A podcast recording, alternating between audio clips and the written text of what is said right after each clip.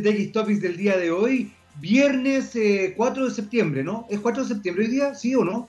¿Sí? ¿Sí? Sí, es 4 de septiembre, claro que sí. Viernes, viernes paritario. Recuerden que hoy día tenemos mujeres en este programa, eh, mujeres rockeras, mujeres del pop, del rhythm and blues, mujeres, porque hay mujeres en el rock también, hay mujeres en las artes, hay mujeres en todos los espacios de, eh, del planeta. De hecho, es la mitad del planeta. O sea, de la humanidad, quiero decir, no la mitad del planeta. ¿Qué, qué, qué pelotudez lo que acabo de decir? Pero bueno, ustedes me entienden, la mitad de la humanidad. Eh, te quiero contar que si tu consumo de agua potable ha variado, o tú dices, mi consumo de agua potable ha variado, te lo preguntas, por ejemplo, tranquilo, puedes reportarlo tú mismo en línea en www.aguasandina.cl. Te lo repito, www.aguasandina.cl. Así aseguras una facturación precisa. Porque ¿sabes lo que pasa? Todavía no es seguro que te puedan ir a visitar producto de las cuarentenas. Probablemente eso ya se está eh, de alguna forma alivianando un poco, pero resguardémonos. Entonces, en ese sentido, tú mismo reportas el consumo a www.aguasandinas.cl. Una solución para ti de Aguas Andinas. ¿Sabes por qué? Porque Aguas Andinas es innovando contigo y con Santiago. ¿sí? Me gusta, me gusta mucho esto de, Aguas Andinas. Eh, te quiero contar que también eh, hay un filósofo francés, Eric Sedan, que plantea en su libro más reciente, La inteligencia artificial o el desafío del siglo, de la editorial Caja Negra, eh, que la inteligencia artificial puede transformarse en un antihumanismo radical. De hecho, se le pregunta y se plantea de alguna forma si es que la inteligencia, la inteligencia artificial establece una dinámica antihumana. Y aquí eh, hay un elemento bien importante que plantea eh, Eric Sadin, que es fundamentalmente la inteligencia artificial establece algo que hemos hablado muchas veces acá en el programa, un nuevo simbólico, una nueva forma de estructurar nuestra identidad en el mundo, nuestra forma de presentarnos en el mundo, de simbolizar el mundo. Esto no es tan complejo como parece, ¿ah? ojo. En el fondo es, ponte tú, imagínate, si yo te digo mesa, tú te vas a imaginar una mesa. Bueno, probablemente en tu cabeza ese imaginario de mesa es lo que simboliza la palabra mesa. Entonces hay gente que se imaginará una mesa redonda, otra una mesa cuadrada, rectangular, con tres patas, con cuatro patas, con una piña al medio, eh, no sé, diferentes tipos de mesa. De madera, de plástico, de metal, de vidrio, diferentes tipos de mesa. Ese simbólico es el que va cambiando de acuerdo a la inteligencia artificial y de acuerdo al lenguaje que se establece a partir del mundo virtual. Y eso también tenemos que estar preparados porque cuando cambia el simbólico, cambia también aspectos emocionales, conductuales de, de, todos nosotros. En ese aspecto, en, esa, en ese sentido, es que tenemos que estar muy, muy, muy atentos. Y desde ese punto de vista, sí, se puede transformar una dinámica humana como la entendíamos hasta el día de hoy, a otra dinámica. Podemos establecer quizás una vinculación más desapegada, podemos quizás establecer una vinculación emocional con el medio ambiente distinta, cuando hoy día, más que nunca, producto del COVID, ha quedado en evidencia la importancia que tenemos todos en el, eh, en el cotidiano, por así decirlo, en cómo vamos funcionando. Te dejo un rato porque vamos con música ya a la vuelta. Va a estar con nosotros Carlos Ullman, CEO y creador de Almacén Gurú. Vamos a hablar de la importancia de las pymes y concretamente de la importancia de los almacenes de barrio y cómo se han ido manejando estos eh, eh, durante la pandemia y qué es lo que va a pasar también. Vamos a ver si se puede proyectar un poquito esta situación en el futuro. Vamos ahora con música, como te dije, mujeres el día de hoy aquí en TX Topics porque hay mujeres en el rock y en el pop y vamos con Lana del Rey y Video Games.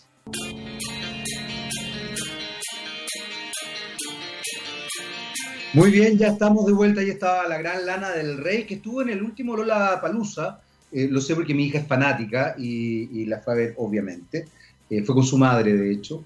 Eh, y, también tengo que decir algo. ¿ah? A mí me encanta Lana del Rey y la que me la presentó fue justamente mi hija, mi hija menor, que no es tan chica, tiene 16 años, con esta canción que se llama Video Games. Estábamos conversando con Gabriel Cedres que Lana del Rey tiene una cosa como comedia emo, pero, pero no neopunk una, y además tiene una voz muy, muy bonita. Ya está con nosotros don Carlos Ullman, él es eh, CEO y creador de Almacén Gurú. Don Carlos, bienvenido, muchas gracias por acompañarnos en este Tech Topics del día de hoy, viernes. ¿Cómo estás? Hola, hola Jaime, muchas gracias por la invitación, gracias por, por invitarme.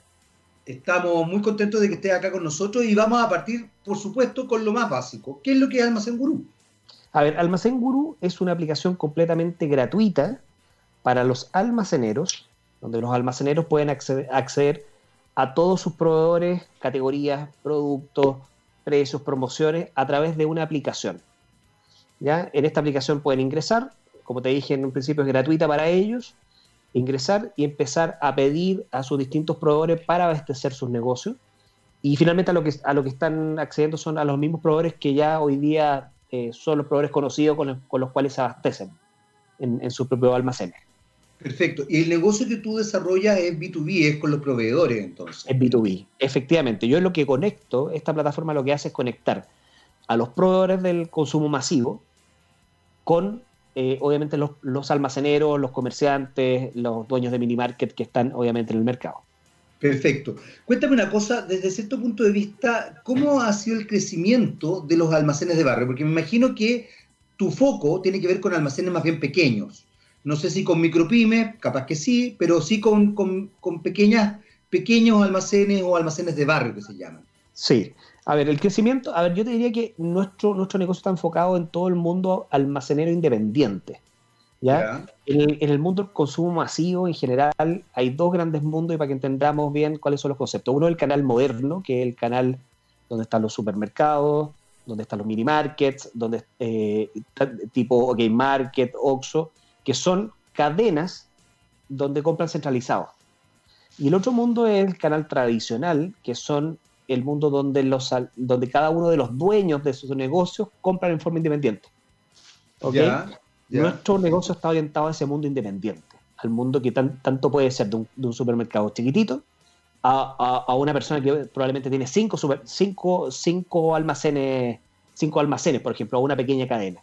Por lo tanto, va orientado a eso. ¿Y qué es lo que ha pasado últimamente? Lo que hemos visto desde el estallido social hasta, hasta ahora es que por lo menos la, la, visita a los almacenes, la penetración de almacenes, la participación de las ventas de los almacenes, de los almacenes ha ido aumentando. Ha ido aumentando, ¿por qué? Porque obviamente todos vimos lo que pasó con el estallido social, los supermercados sufrieron bastante destrozos eh, por lo tanto, el almacén tomó una fuerza importante. Y por otro lado, la pandemia, eh, también la cercanía, la conveniencia, la, accesibilidad que tiene la, gente a ir a una cuadra, a un, almacén, también cobró mucha relevancia. Por lo tanto, eh, se ha visto un aumento en las ventas de los almacenes en el último tiempo. Y, y, un poco qué es lo que nos pasó a nosotros. Nosotros partimos, yo te comentaba, partimos el 9 de septiembre del año pasado, operando, eh, habíamos partido un poquito antes con algunos pilotos chicos, pero el 9 de septiembre partimos, tuvimos el primer pedido el 9 de septiembre, eh, pero en octubre vino el estallido social. Sí. Y, fue una prueba de fuego para nosotros, porque aumentaron las ventas, eh, se nos multiplicaron por 10. Y, después del de, estallido social vino la pandemia, y el, con la pandemia, si nosotros comparamos lo que teníamos pre-COVID a lo que tuvimos ahora en agosto, multiplicamos prácticamente por 80, 85, por 85 veces la venta. Teníamos el crecimiento, el crecimiento de usted ha sido exponencial, Ha sido muy importante, sí, muy importante, muy importante. Carlos, hay un elemento que no es menor y que tiene que ver con las conductas del consumidor. Eh, en general, eh, para que se afiance la conducta de un consumidor, eh, tiende a establecerse una dinámica reiterativa en el tiempo. de ahí las campañas de publicidad, de marketing, eh, incluso las campañas políticas, digamos, para poder eh, consolidar un, ideario. Eh, el estallido social, si bien yo creo que está en pausa, producto de la pandemia, por ende no ha terminado porque no, se han dado lineamientos claros de, de mejoras para algunas personas y la pandemia tampoco ha terminado. O sea, de hecho, ni siquiera hemos terminado la primera ola. Estamos ahí, estamos ahí. Estamos ahí. ¿Cómo crees tú que ha ido, cómo crees tú, si puedes hacer alguna proyección? No te, no te estoy pidiendo que sea pitonizo, pero, pero más o menos un análisis mediano que va, va a ir cambiando ciertas actitudes del consumidor. Eh, ¿van, a, ¿Van a generarse cambios o pueden ser puntuales por esto, eh, por esta situación? Yo creo que se van a generar cambios importantes impulsado por distintas cosas. Yo te diría que también hay un, hay un, sentimiento y una y una, una, inclinación por parte del consumidor de ayudar a las pymes, en ese sentido, de, ayudar al, pequeño, al pequeño empresario, de, consumir de manera local, de, de obviamente de, que si puedo, puedo abastecerme del almacén en vez del supermercado, lo, lo, voy a hacer, voy a ir al almacén, le voy a ayudar al almacén y por otro lado también lo que vemos es que eh, lamentablemente todo esto ha producido también una, va a producir una crisis económica importante, todos lo sabemos, ya lo estamos viviendo, donde, donde sale lo mejor también de cada una de las personas, que es el, el poder emprender nuevamente. Y muchos de esos emprendimientos se transforman también en almacenes. Tenemos que tener en cuenta que hay, hay, muchas, eh, en general en las crisis económicas lo que pasa es que las personas ponen sus propios negocios, eh, habilitan sus propias casas para poder establecer estos mismos negocios. Sí, claro, claro. Y, eso, y eso ya lo, ya lo hemos empezado a ver. Entonces, eh, creemos que esto es un tema que, se, que, viene para quedarse, tanto por un tema, por un tema económico, pero también por un tema de, de, cambio de comportamiento social y de consumo de, de, los, de los clientes, como te decía yo recién. Eh, por lo tanto, hay una, una combinación ahí que, que, se va a dar y que, y que yo creo que se, se, va a mantener en el tiempo. Sin embargo, la aplicación que ustedes desarrollan en Almacén Gurú es, eh, es de apoyo a las pymes. Me, me, gustó mucho el ejemplo que acabas de poner porque efectivamente es cierto, uno de repente ve en ciertos barrios como el garage de una casa chiquitita o se pone un kiosco quizás en el antejardín, y termina siendo un espacio impresionante, o, incluso hasta de repente, no sé, como pequeñas fuentes de soda, por así decirlo, que uno le, ha tocado ver más de alguna vez. Em, pero de alguna forma tú apoyas a las pymes, de hecho eh, establece esta aplicación de manera gratuita para los almaceneros, eh, pero trabajas con los mayoristas. Sí. Los mayoristas se han visto afectados en estas dinámicas venimos saliendo de un, de un paro camionero que, bastante particular, digamos, desde todo punto de vista. Eh, pero, pero lo que te quiero decir es que, es que ahí hay muchos más elementos sutiles, culturales, económicos, políticos, incluso ideológicos, que empiezan a, primar. ¿Cómo lo están viendo ustedes desde, desde, la proyección del, del, negocio y finalmente desde, desde un mercado también bastante pequeño? O sea, no, sé si sea bueno que nos llenemos de almacenes. O sí, no tengo idea. Yo ahí esta te la tiro a, ti nomás. Tú, sí, mira, que tú me no, no, es un mercado tan pequeño. uno, uno tiene la imagen de que los supermercados están en todos lados y que cubren gran parte de las ventas. Yo te voy a dar un solo ejemplo. En Chile, el, en la categoría de alimentación y, higiene, aseo, que son las principales, que uno pone las más abarroteras, eh, en Chile los almacenes representan el 40% de las ventas. En Perú, el 80. En México, el 70. O sea, estamos hablando que son mercados grandes, que uno probablemente no se da cuenta. Para, para proveedores grandes, no voy a nombrar las marcas acá, pero proveedores grandes de cervezas, qué sé yo, de eh, bebidas, eh, cecineros, por ejemplo, representan más del 50% de sus ventas. Por lo tanto, eh, uno, uno cuando, cuando está fuera de esto como que no lo dimensiona, pero, pero el, el, mundo almacenero es un, es un gran canal, es un, es un canal muy importante para ciertos proveedores. Por lo tanto, Ese es un súper buen punto, Carlos. Fíjate que, es, que es cierto lo que estás diciendo, porque uno efectivamente no lo dimensiona. No lo bueno, también porque, porque los seres humanos tendemos a ser súper egocéntricos. Entonces, si, si, si, yo voy a los almacenes a hacer estas picadas, para hacer estas cosas, y ocupo un, un supermercado para otra, eh, uno tiende, bueno, lo hemos visto, lo hemos visto. Bueno, que tiene, que ver con, lo que pasa en Chile un poco, que claro, uno claro. no sale de donde, de donde vive, pero cuando. Exactamente, tienes toda la razón. claro, entonces en ciertas comunas, probablemente la penetración de supermercados es bastante mayor que los almacenes, y eso está súper claro. Y, pero tú te vas a otras comunas y la penetración es altísima, te encuentras un almacén cada media cuadra. Entonces, eh, eso, eso, eso hay que tenerlo en cuenta. Y por el lado de las empresas, eh, las empresas obviamente están todas, están todas experimentando también una transformación digital importante. Y esa transformación digital eh, ha empezado muy, de forma muy rápida, ahora sobre todo con el tema del COVID, con el consumidor final. Pero, pero vemos que hay un, también una, una, una oportunidad tremenda para hacerlo con el B2B y hacerlo también con, obviamente, con los almacenes de barrio. Muy bien, ya estamos de vuelta. Eh, les cuento desde ya, les pido disculpas, pero bueno, estas son las, las vicisitudes del, mundo virtual. Eh, yo ya hice mi culpa la otra vez, supe que don Gabriel Cedrés eh, y Caco me pelaban, porque decían que yo era el que peor me veía, Carlos. Parece que soy el que tiene peor conexión de todos los, todos los que están acá, pero no importa, no importa, este, este, este, programa se escucha mucho, así que relájate, Carlos. Igual, igual nos ven, igual nos escuchan. Eh, Carlos, estábamos hablando antes de, este, de este pequeño impas eh, comunicacional del mercado. Tú nos estás hablando de la importancia que tienen los almacenes de barrio, que en Chile representan el 40%, el 40 de las ventas en este rubro, en Perú el 80%, en México también dijiste una cifra bastante alta. 70% eh, 70%. Y yo te mencionaba que, claro, que uno en general como consumidor y como ser humano tiende a ser tremendamente egocéntrico. Hemos visto incluso eh, algunos, no puedo dejar de decirlo, algunos lamentables comentarios de algunos políticos importantes que eh, miden al resto de la gente con cómo viven ellos.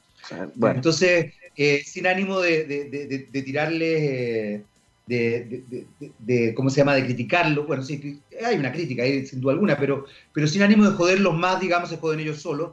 Pero, pero lo que impresiona, ¿por qué lo menciono? Porque efectivamente uno es muy egocéntrico, uno, uno es muy desconectado de la realidad. Y cuando tú das esta cifra es, importantísima. Pero hay un elemento que a mí me preocupa y no lo puedo dejar de mencionar y quiero que, que, a ver si tú me lo puedes aclarar. Porque la competencia con las grandes cadenas debe ser altísima. En general, los costos que uno tiende a creer que puede tener un almacén de barrio eh, tiende a creer, aquí nuevamente voy a pecar de egocéntrico, que es más alto que el de una cadena de supermercados grande. Eso es un mito, es una realidad. ¿Cómo se puede arreglar además desde la perspectiva económica si es que queremos fortalecer las pymes, que yo creo que es lo que deberíamos empezar a hacer? Sí, a ver, mira, yo, te diría que efectivamente yo trabajé mucho tiempo en el mundo del supermercado. Yo, vengo del, del, del, canal de supermercado. Eh, y, también trabajé en empresas de consumo masivo donde trabajé para, para los almacenes, le vendía yo a los almacenes. Ya. Eh, efectivamente el supermercado logra costos más bajos. ¿Por qué? Porque hay un volumen. Exacto, exacto. Hay un, volumen importante y eso no hay que desconocerlo. O sea, todos los que compran por volumen obviamente van a tener un costo más bajo.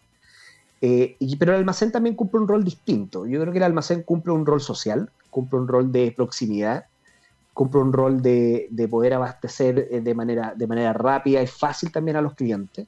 Por lo tanto, eh, el cliente tiene, de alguna manera está dispuesto a, poder pagar ese sobreprecio. Además, no sé si tú, sabes, pero en el almacén se da mucho lo que es el fiado, o sea, sí, Es, otro mundo. Ah, si tú vas a un supermercado y le, pides fiado, no, te no probablemente te van a cobrar un interés con la tarjeta de crédito, eso está súper claro. Eh, eh, fiado no, va a ser. Fiado no va a ser, fiado no va a ser, por lo tanto, eh, obviamente que son cosas distintas. Ahora, ahora también eh, las grandes marcas, yo te, contaba que las grandes marcas tienen más del 50% de sus ventas puestas en, los almacenes, porque también los almacenes son más rentables para ellos. ¿Ok? Eh, el, vender a un almacén sigue siendo más rentable que venderle a una cadena de supermercados. Por lo tanto, hay un, hay un esfuerzo también por parte de las grandes empresas de consumo masivo de mantener también estos almacenes y que se mantenga este canal tradicional porque finalmente también le permite tener un, mejor negocio para ellos. Perfecto. Entonces, eh, hay, un balance que se, que se da que, que, obviamente yo creo que es muy difícil que desaparezcan los almacenes. O sea, hoy día representan un 40%, son 100.000 puntos de venta en Chile, en América Latina son más de 3 millones y medio de puntos de venta. Por lo tanto, estamos hablando de un canal que es grandote y que no, y que no va a desaparecer de un día para otro. ¿Sabes por qué te lo pregunto? Porque de alguna forma, y lo conversábamos mientras escuchábamos ahí a doña Regina Spector con Patron Saint, eh, porque me da la sensación, y, creo que es algo que, va a pasar, creo, aquí estoy fantaseando obviamente, o haciendo ficción, pero yo creo que las conductas del consumidor, que era un poco lo que hablábamos hace un rato, van a cambiar. Creo que están cambiando, creo, creo que van a cambiar creo que van a cambiar quizás no de manera tan espontánea en nuestro país, pero sí obligados por el entorno. Eh, lo he dicho más de alguna vez acá en el programa, es sorprendente lo que está pasando con Nueva Zelanda, el que la economía ya no se rija o no se mida por el PIB, eh, o por lo menos esa es la idea, creo que ya lo están haciendo, lo están implementando, lo mismo pasa en Europa, Eh, Estados Unidos, bueno, estamos atentos a qué es lo que pase ahora con, las elecciones, pero también los movimientos sociales han generado cambios radicales eh, o han puesto en la palestra otras formas. De hecho, tú mencionabas el estallido social, que me parece que es muy importante que se mencione, como que hay gente que se le ha olvidado que eso existió o que mm. existe todavía, digamos. Sí, claro. Eh, entonces, creo que las conductas van a cambiar, Carlos, pero también creo que eh, de alguna manera la economía, y aquí probablemente tú me puedes ayudar bastante, también tiene que cambiar. Eh, y los comportamientos de los grandes empresarios, no sé si van, no sé si están adecuados a esos cambios, a esos cambios que se está, que está exigiendo la sociedad, por así decirlo. Los, los, fenómenos sociales, económicos y políticos son bien raros. A veces parten de un lado, terminan en otro. Es como bien, bien particular el fenómeno. Pero yo creo que algo está pasando que va a cambiar, que va a cambiar evidentemente, desde el comportamiento del consumidor, desde los costos de los productos, eh, quizás tenemos un consumidor más activo, no sé, no sé qué pensáis tú. Sí, mira, yo, yo, en el tiempo que ya llevo trabajando con las empresas, eh, yo lo que he visto es un, es un, cambio, no te diría que va a ser de un día para otro, tú lo mencionaste, yo creo que va a ser lento, pero he visto un cambio importante dentro de las empresas con, una inclinación hacia poder potenciar a las pymes. ¿ya? Eh, nosotros trabajamos con muchas empresas que son importantes a nivel nacional y que, y que por ejemplo, la iniciativa nuestra, que es una plataforma para poder conectarse con las pymes, para poder entregar que información, para que se puedan desarrollar las pymes. De, hecho, en nuestra plataforma tenemos información para que, las, para, que para que los almacenos puedan tomar mejores decisiones de compra, planificación, etcétera. Eso lo están tomando con mucha fuerza. Eh, y lo están viendo como algo que tienen que empezar a desarrollar y como parte también de la, responsabilidad social que tiene que tener una empresa grande en, este país. Eh, yo diría que hay un que lo que hemos visto con las empresas grandes es un compromiso con la base de la pirámide social y empresarial. Mm. Y esa base de la pirámide social y empresarial, en su gran mayoría, son estos almaceneros, eh, donde las empresas están, se, están, se están poniendo con innovación, se están, están haciendo cosas que permitan, obviamente, eh, poder llegar de mejor forma y, que, y poder desarrollar mejor este canal. y como te decía yo, también les conviene desarrollarlo porque es más rentable que el de supermercado. Entonces, en la medida que se mantenga vivo este canal, también, eh, y, suena, suena un poco llevado al, mundo muy de los negocios, pero sigue siendo más rentable para las empresas. Por lo tanto, no, lo, no, lo, van a dejar, no lo van a querer dejar caer también. Es que sabéis que no, no, no, a mí no, no, me. Yo en ese sentido, eh, en este país se ha desprestigiado mucho la palabra lucro, pero claro, porque está asociado a, instancias que quizás uno esperaría que no, que no se lucrara, digamos, que fuera un derecho. Eh, pero en general el lucro yo no lo, no lo condeno para nada en, ámbitos donde obviamente es lógico. Claro. Eh, Tú mencionaste algo que es bien importante, que tiene que ver con los cambios y con el rol social de las empresas y de los empresarios.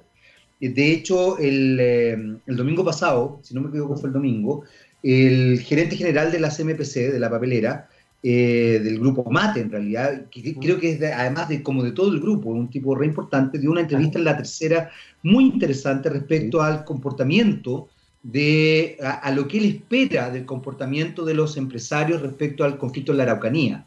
Eh, incluso habló de, del tema de la territorialidad, eh, habló de la cosmovisión mapuche, de entenderla.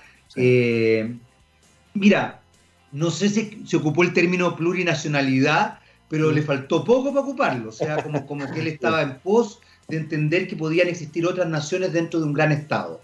fue bien interesante la, la entrevista. Yo honestamente, si es una estrategia comunicacional, bienvenida sea porque creo que pone en el tapete un elemento importante.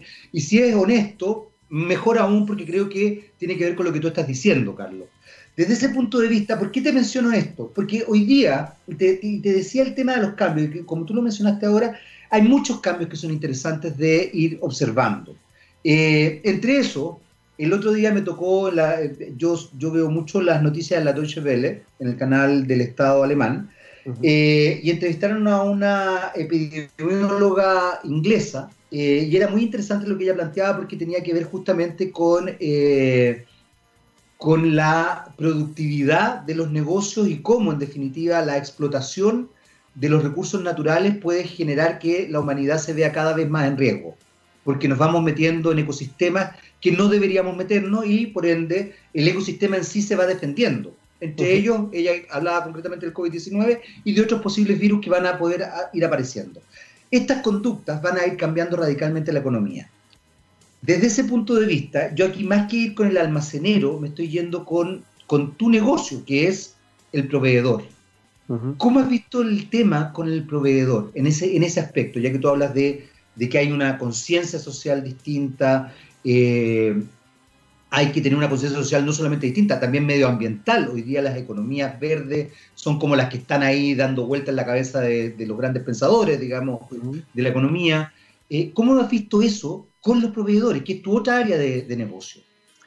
A ver, yo creo que los proveedores son, y los proveedores detrás de ellos hay grandes empresarios. Era Luis Felipe Casitúa al que, al que, al que te referías tú. Que, Gracias, sí, se me había olvidado, se me había olvidado el nombre, sí. Sí, yo creo que los grandes empresarios finalmente son personas que están bien, eh, bien avanzadas en, los pensamientos de cómo deben ser las, nuevas empresas para hacia adelante. ¿eh?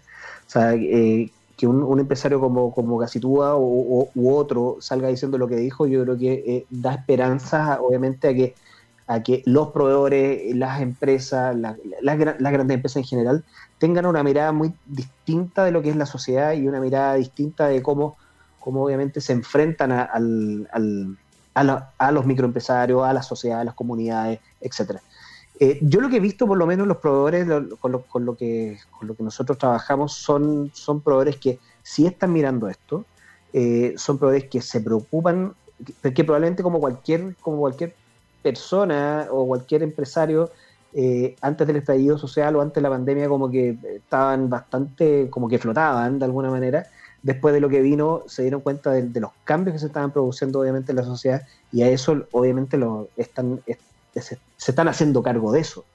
Eh, y, yo, yo estoy mucho más sensible a lo que está pasando obviamente en los barrios, eh, lo que está pasando en, la, economía de barrio, y veo que hay un mucho más cercano a la realidad también, a una realidad más, más social, digamos. Claro, empresas, empresas grandes como bueno, el mismo CMPC, Coca-Cola, eh, Agrosuper, con quien trabajamos mucho nosotros, Watch, etcétera, son empresas que están mirando esto y que, y que de alguna manera ven un, ven, ven en el desarrollo de estas pymes y el desarrollo de estos microempresarios, obviamente, una responsabilidad también.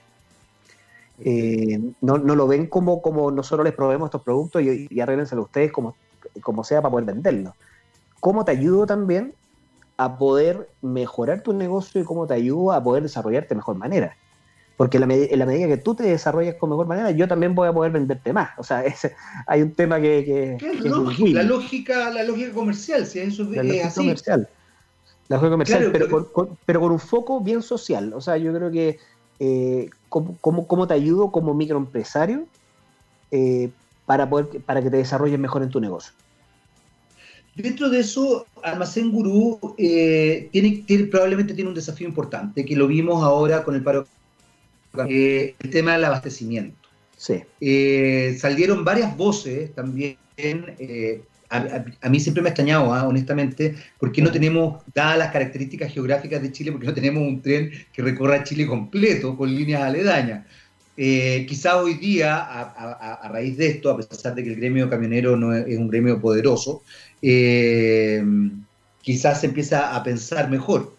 Eh, ¿Cómo ven el tema, el desafío del abastecimiento? Porque lo hemos mencionado muchas veces el estallido social. Tenemos un conflicto en la Araucanía que, es importante. Eh, somos un país largo, angosto pero largo, es complicado abastecer. Me imagino que la idea de ustedes es, tratar de llegar a todos los rincones.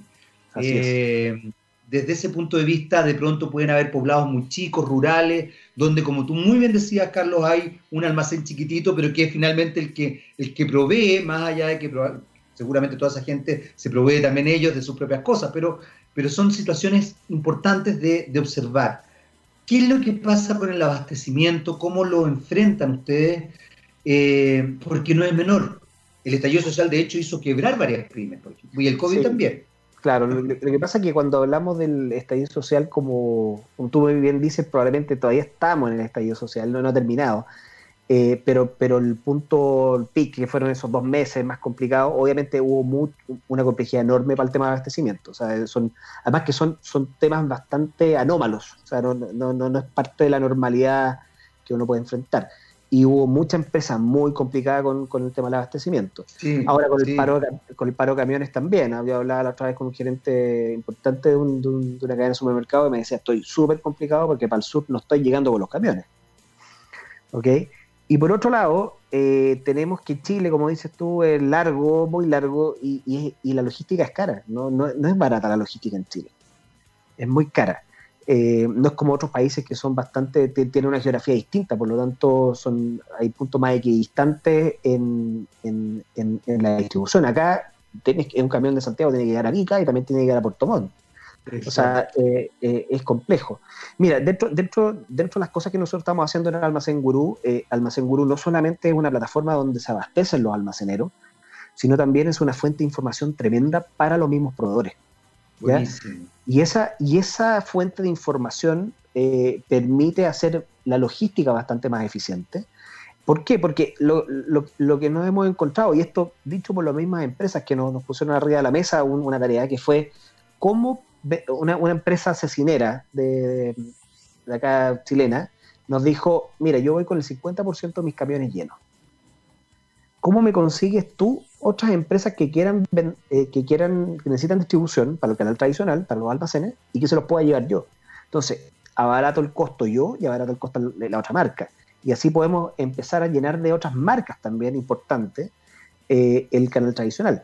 Entonces, es eh, lo que estamos nosotros haciendo, haciendo como Almacén Gurú finalmente es una, más, que un, más que una aplicación, que, que finalmente eso es lo más visible, es una solución, un, ecosistema, una solución tecnológica que permite una mejor gestión de los distintos stakeholders que están metidos en el canal tradicional.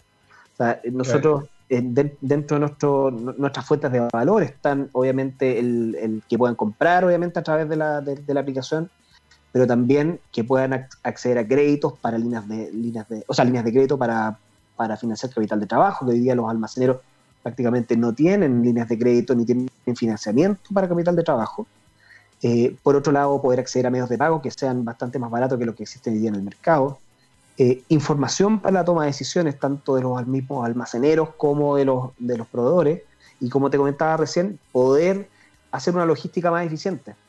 Poder tener información suficiente para poder consolidar cargas entre distintas empresas y poder llegar de manera más barata y eficiente a los distintos puntos de venta.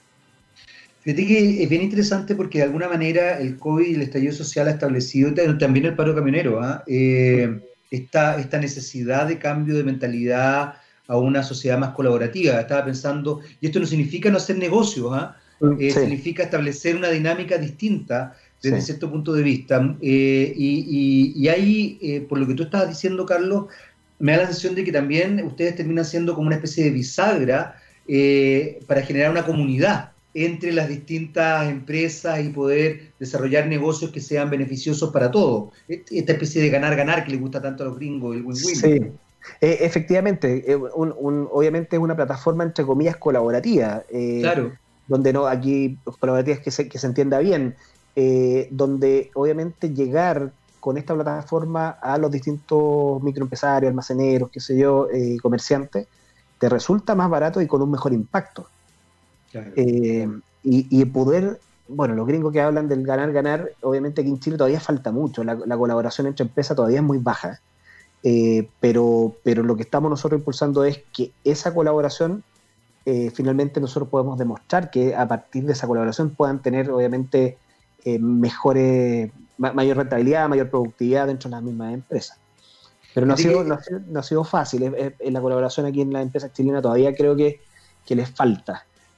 Es que, hay, un, componente, a propósito de lo que partimos hablando acá en el programa, yo creo que hay un componente cultural que no es menor y que muchas veces los empresarios, los economistas, los ingenieros comerciales, los ingenieros civiles no lo ven por, por, su, por su área de expertise y que son los aspectos emocionales, eh, culturales.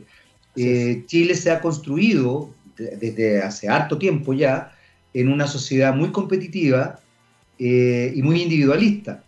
Y quizás una de las cosas interesantes que ha pasado con el estallido social y con el COVID es que nos hemos dado cuenta que las sociedades que, han funcionado son, son aquellas sociedades que no son competitivas ni individualistas. Y esto no significa que no sean sociedades que hagan negocio, que les vaya bien. Es más, generalmente son sociedades que están súper bien conformadas, pero son mucho más igualitarias, son mucho más colaborativas, tienen mucho más sentido social, etcétera, etcétera, a las que les ha ido bien con el COVID, por ejemplo, y que además tienen menos problemáticas sociales que otros, otros países.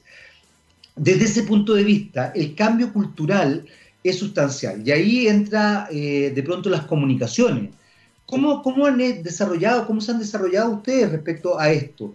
¿Qué tanto se conoce Almacén Gurú? ¿Qué tanto se, se ha viralizado, para ponerlo en términos bien, eh, bien actuales? ¿O qué tanto, qué tanto se, se, sabe? ¿Qué tanto saben los almaceneros y qué tanto sabe, saben los proveedores?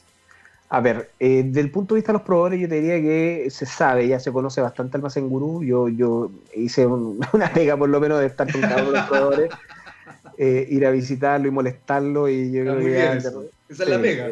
Es la pega, es la pega. Yo creo que gran parte, cuando uno habla de, de, un startup o un emprendimiento, el 99% del tiempo en una primera etapa es venta. Por lo tanto, eh, yo me di la pega de estar con cada uno de los proveedores, visitarlo y, y siempre irlo contactando. O sea, eso, eso es eso es súper importante.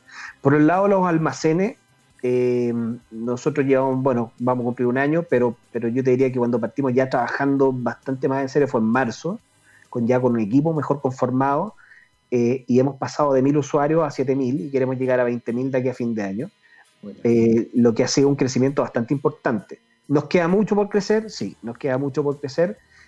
¿Cómo lo hemos viralizado? redes sociales. El, el, el almacenero es de Facebook, no es de Instagram. No, porque es más viejo. No, no se ofendan, ¿ah? No se ofendan, pero, pero en general... Es más antiguo, más antiguo. Bueno, ya, ok, ok, ok. Yo soy un viejo Carlos, así que no, no, ah, me ofendo con eso. Pero lo que te quiero decir es que no, no, se ofendan, pero en general las redes sociales es verdad. O sea, las redes sociales también tienen su, su rango etario, por así decirlo. Sí. Ahora, eso no, eso, eso no, dejamos de lado nunca Instagram, porque Instagram están los hijos, los sobrinos, los nietos. Obvio, y, y, y, a ver, y, también la viralización no solamente es virtual, también es del boca a boca. Entonces es como, oye, vi esto, me pareció entretenido esto, escuché Calo. Sí, estoy de acuerdo. Eh, también, por ejemplo, todo lo que tiene que ver con WhatsApp. Todo funciona con WhatsApp, eso sí, es, bastante universal. Por lo tanto, WhatsApp funciona bastante bien. Los mails, hemos salido bastante, eh, hemos tenido entrevistas en radio también, tal, como lo estamos teniendo hoy día. Qué bueno. En, televisión hemos, hemos tenido algunos reportajes bastante interesantes que nos han permitido conocer, darnos a conocer. Eh, en prensa también hacemos cosas con los mismos almaceneros, por ejemplo, hacemos una campaña de, trae, le llamamos el member, member get member, que finalmente el almacenero trae un amigo, un almacenero amigo, y si el almacenero compra, ahí le damos un cupón de 5 mil pesos, por ejemplo, para próxima compra etcétera. Y ahora eh, que viene algo bien interesante, nosotros nos asociamos con un, con un banco importante acá en Chile, que, con el cual vamos a poder entregar esto que te, decía yo de líneas de crédito para que puedan financiar su capital de trabajo. Oh, qué buena. el almacenero, el almacenero prácticamente no tiene, no tiene financiamiento. Eh, por lo tanto, esto va a ser muy bueno. Segundo, vamos a lanzar también con ello un club de fidelidad que permita que por compras, obviamente, nuestra plataforma van a poder acumular para próximas compras y también eh, dar acceso a, medios de pago que tengan menores comisiones y menos gastos fijos que los que tienen hoy día actualmente que se conocen en el mercado. Me, parece súper atractivo. Oye, eh, bueno, aunque tú no lo creas, con, problemas y todo, ya se nos acabó el tiempo. Ah, Estamos llegando al final del, del, programa, lo que es muy bueno porque quiere decir que podemos tener tema para una próxima conversación. Eh, quedas cordialmente invitado, Carlos. A, pesar de que eh, te quiero decir, Carlos, que el, que, el que, tienes que hablar que es con un gallo que se cree Iron Man. Es una persona bien lamentable, muy patética, pero, pero es, lamentablemente eh, el que, es con el que hay que hablar. son cosas que pasan en la vida. Así es. Capaz que a ti te toque también algún, no sé, algún dueño, algún gerente que se crea alguna cosa que no es, que evidentemente no es es lo que nos pasa a nosotros, con esta especie de pseudo Ironman.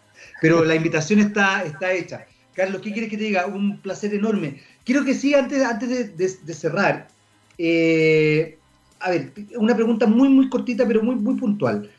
A mí me preocupa el tema de las redes hoy día eh, a lo largo de todo Chile.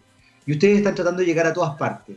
Eh, Dentro del, por ejemplo, dentro de esta, de esta negociación o de esta, de esta sociedad, podríamos decir, que estás armando con este banco, está también el poder eh, facilitar las redes con otros, con, esos lugares tremendamente remotos que existen en Chile y que obviamente tienen de pronto ese almacén del que tú hablabas o tienen alguna dinámica y es una forma también de conectarnos, ¿no?